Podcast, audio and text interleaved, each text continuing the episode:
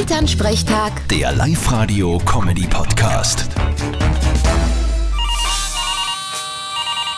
Hallo Mama, Grüß dich, Martin. Du, ich sag das, die Schwiegertochter, die kostet mir Nerven. die Zoe, was ist denn leicht mit dir? Na, eins gestern da, fangen sie auf einmal schimpfen an, nur weil ich gesagt habe, ich geh mit dem Kleinen auf die Wiesen Schneegleckerl brocken. Hat sie Angst gehabt, dass er sie verkühlt? Nein, sie hat gesagt, Schneegleckerl brocken ist verboten. Und was mir da einfällt, dass ich den Kleinen so einen Blödsinn lerne. Naja, da hat sie ja auch recht.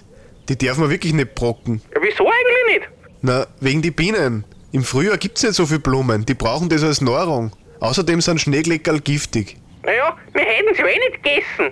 Genau, sagt es ein kleines Kind, das alles in den Mund nimmt. Vierte Mama. Hm, stimmt auch wieder. Vierte Martin. Elternsprechtag. Der Live-Radio-Comedy-Podcast.